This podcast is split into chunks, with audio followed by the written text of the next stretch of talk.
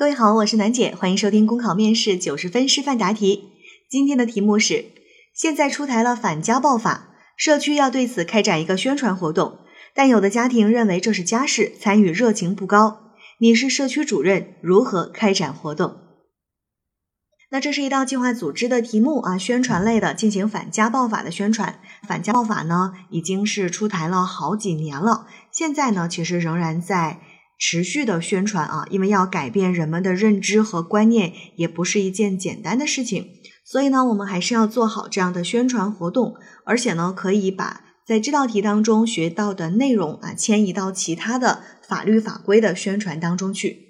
这道题呢，在题干当中是给了我们一点点障碍的，说这个宣传活动啊，有的人认为这事儿是我家的事儿，跟你没有关系，所以参与度不高。那我们在宣传的过程当中呢，就要想办法去提高大家的参与度。其实啊，就是你要解释一下，这个家庭暴力啊，它不仅仅是家庭的问题，不仅仅是家庭内部的问题，它其实还涉及到。啊，我们社区的和谐啊，社会的稳定等等，所以这个是我们在宣传的时候要去解决的一个问题。那另外一个稍微要注意的呢，就是你的身份，你是一个社区的主任，这次宣传活动呢，主要也是在社区里面去开展，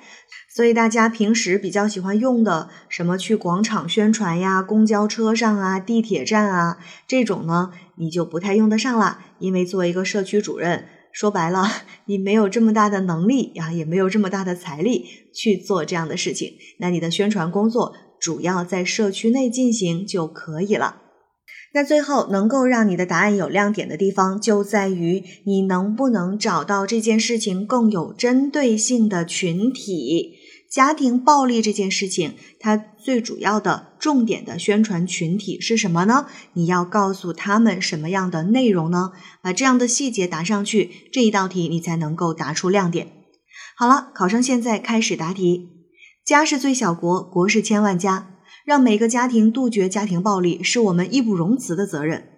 反家暴法为家暴的受害者提供了法律依据，也对家暴行为起到了一定的威慑作用，有利于我们的家庭和谐。因此，我一定要在社区努力的做好这一次的反家暴法宣传工作，促进我们社区家庭生活的幸福美满。首先，为做好这次的宣传工作，我会确定此次宣传的主题为杜绝家庭暴力，构建幸福家庭。我会先组建比较专业的宣传团队，联系我们社区旁边的大学生法律志愿者协会加入到宣传团队，并且邀请到专业的法律工作者对我们的宣传团队进行反家暴法知识的普及。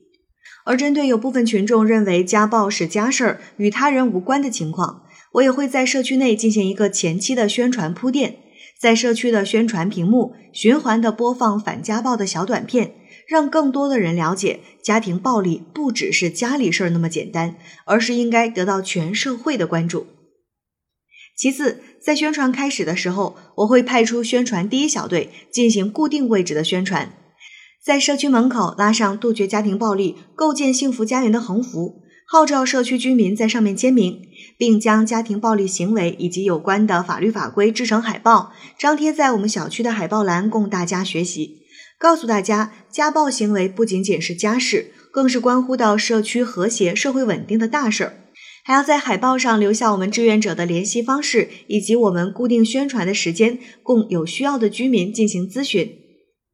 第二小队则是进行有针对性的宣传，针对家庭暴力的受害者以妇女、儿童、老人为主，所以我们要在老人以及妇女活动的聚集地进行有针对性的宣传。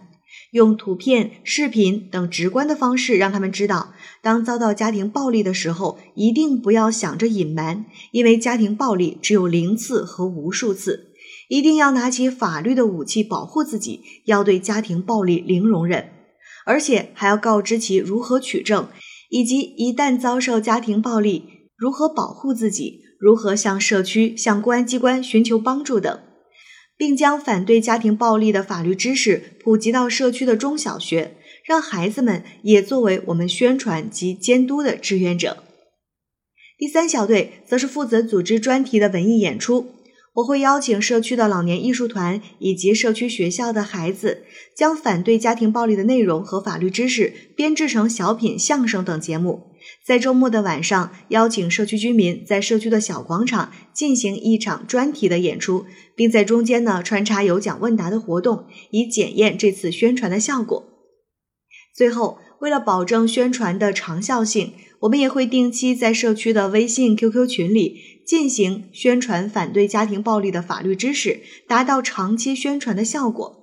也要在社区中建立心理法律咨询室以及矛盾调解室。为杜绝家庭暴力提供切实的帮助，从而构建我们的幸福家园。考生答题结束。